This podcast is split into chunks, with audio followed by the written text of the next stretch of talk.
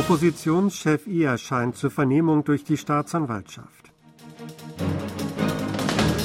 Vizeaußenminister Südkoreas und der USA einigen sich auf Bemühungen im Streit um Inflation Reduction Act. Außenminister Park Jin führt erstes Telefonat mit neuem chinesischen Amtskollegen.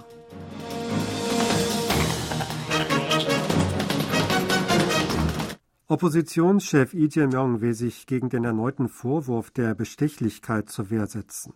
Die Staatsanwaltschaft ermittelt gegen den Vorsitzenden der führenden Oppositionspartei Minju-Partei Koreas, weil ihm Bestechlichkeit durch Dritte vorgeworfen wird.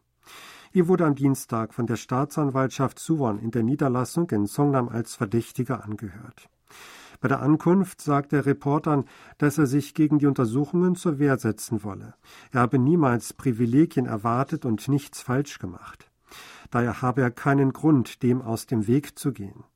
Die Vorladung sei politisch motiviert und ein Versuch von Staatsanwälten, die Opposition zu unterdrücken, sagte ihr weiter. Der Staatsanwaltschaft warf einen juristischen Staatsstreich vor, da ein früherer Fall, aus dem keine Vorwürfe gegen ihn resultierten, einzig mit dem Ziel wieder aufgerollt werde, ihn für ein Verbrechen schuldig zu machen, das er nicht begangen habe. Dem Oppositionschef wird vorgeworfen, zwischen 2016 und 2018 Unternehmensspenden im Wert von 16 Milliarden Won für den Fußballclub der Stadt Songnam angeworben zu haben. I war damals Bürgermeister der Stadt und faktischer Clubchef. Im Gegenzug sollte sich die Stadtverwaltung gegenüber den Spendern gefällig zeigen.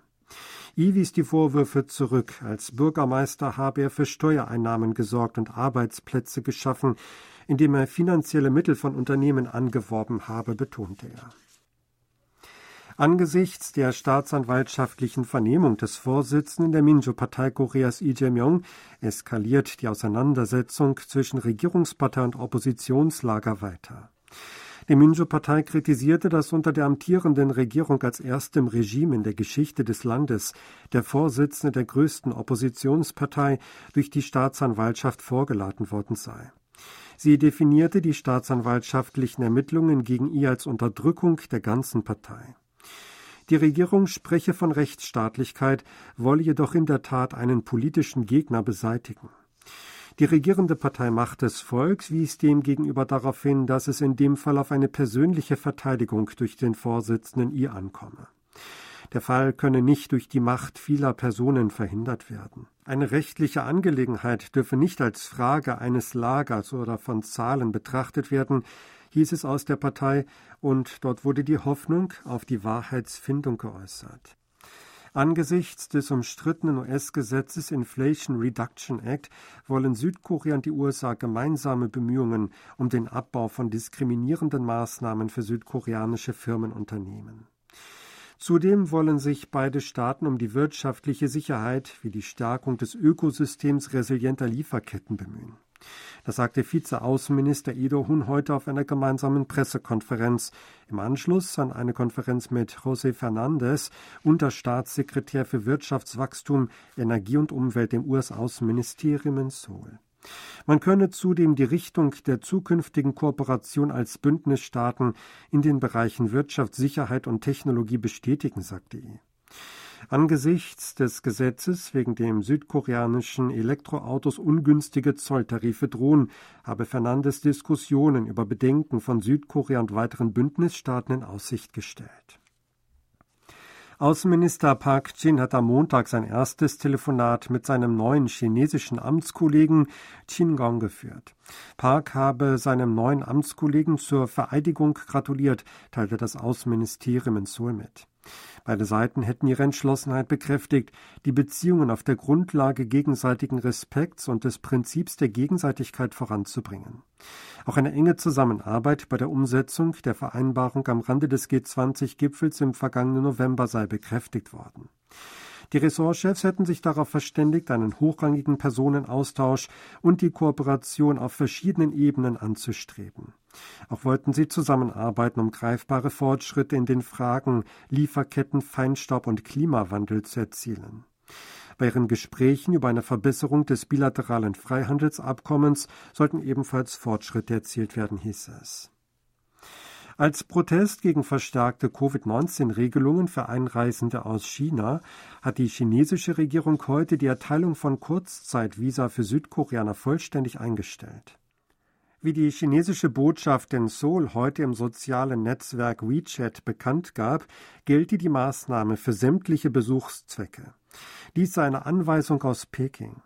Die Maßnahme werde je nach Änderung der, wie es hieß, diskriminierenden Einreiseeinschränkungen durch Südkorea gegenüber Chinesen reguliert werden, hieß es weiter. Diesbezüglich hat ein Beamter des südkoreanischen Außenministeriums Bedauern ausgedrückt. Über einen diplomatischen Kanal habe Seoul Peking seine Position übermittelt. Außenministeriumssprecher Im Su-sok sagte vor der Presse, beide Staaten hätten über die heutigen Maßnahmen gesprochen. Südkorea habe Maßnahmen zur Corona-Bekämpfung auf wissenschaftlicher und objektiver Grundlage getroffen. Seoul wolle weiterhin mit China in enger Kommunikation stehen, hieß es. Das Vereinigungsministerium hat einer Organisation nordkoreanischer Flüchtlinge von deren Plan abgeraten, gegen das nordkoreanische Regime gerichtete Flugblätter mit Drohnen nach Nordkorea zu schicken. Park Sang-hak, Leiter der Organisation Fighters for a Free North Korea, hat in einem Medieninterview am Montag gesagt, dass die Gruppe Vorbereitungen treffe, um bald Flugblätter mittels Drohnen nach Nordkorea zu verschicken. Der geplante Einsatz von Drohnen wurde damit begründet, dass man im Winter wegen einer Kaltfront aus dem Norden Flugblätter kaum mit Ballons verschicken könne. Der Ministeriale sagte, dass am Montag der Organisation die Position der Regierung mitgeteilt worden sei. Aus seiner Sicht sei es aber unangemessen, Details zu nennen. Die Regierung sehe die Notwendigkeit, angesichts der gültigen Gesetze und der sensiblen Situation der innerkoreanischen Beziehungen sowie für das Leben und die Sicherheit der Bürger auf die Verteilung von Flugblättern zu verzichten, weil dies unnötige Gefahren verursachen könnte. Das Ministerium für Beschäftigung und Arbeit will die Dauer des Elternurlaubs für Doppelverdienerpaare von derzeit einem Jahr pro Elternteil auf 18 Monate verlängern. Den entsprechenden Plan unterbreitete das Ministerium am Montag bei der Berichterstattung über seine Arbeitspläne im Jahr 2023 vor dem Präsidenten. Damit solle sich die Kultur der gemeinsamen Kinderbetreuung zur Vorbeugung eines Karriereabbruchs von Frauen verbreiten, hieß es zur Begründung. Südkorea hat im vergangenen November infolge des Exportrückgangs erstmals seit drei Monaten wieder ein Defizit in der Leistungsbilanz verbucht. Nach Angaben der Zentralbank des Landes wurde im November letzten Jahres nach vorläufigen Schätzungen ein Leistungsbilanzdefizit in Höhe von 620 Millionen Dollar verzeichnet.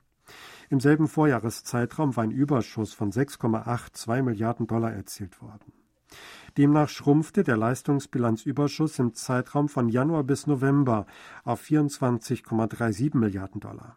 Das ist weniger als ein Drittel des Überschusses im selben Zeitraum des Jahres 2021 von 82,24 Milliarden Dollar. Im Zuge von Untersuchungen treten immer mehr Mängel des Systems für die Erkennung und Meldung kleiner unbemannter Luftfahrzeuge aus Nordkorea zutage.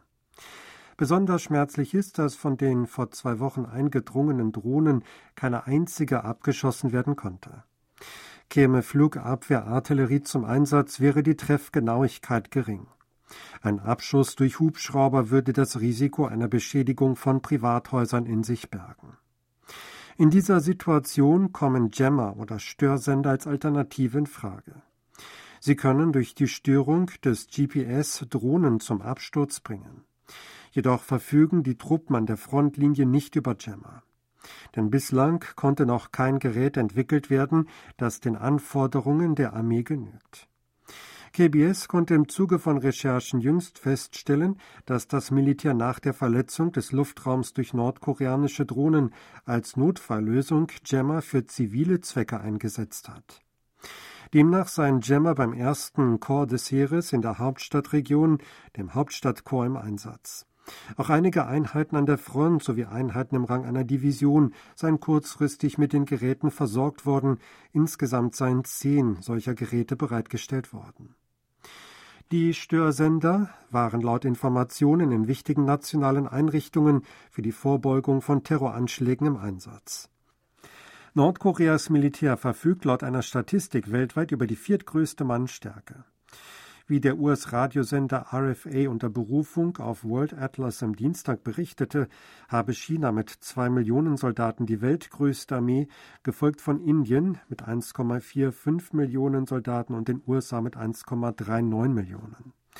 Nordkorea rangiert mit 1,2 Millionen an vierter und Südkorea mit 555.000 an achter Stelle. David Maxwell von der Stiftung zur Verteidigung von Demokratien wies gegenüber dem Sender aber darauf hin, dass sich die Mannstärke von der Kampffähigkeit unterscheide. Würden Atomwaffen nicht berücksichtigt, sei Südkoreas Militär in puncto Kampffähigkeit dem nordkoreanischen Militär überlegen. Die US-amerikanischen und südkoreanischen Truppen zusammen seien Nordkoreas Militär sogar deutlich überlegen, hieß es. Sie hörten aktuelle Meldungen aus Seoul, gesprochen von Sebastian Ratzer.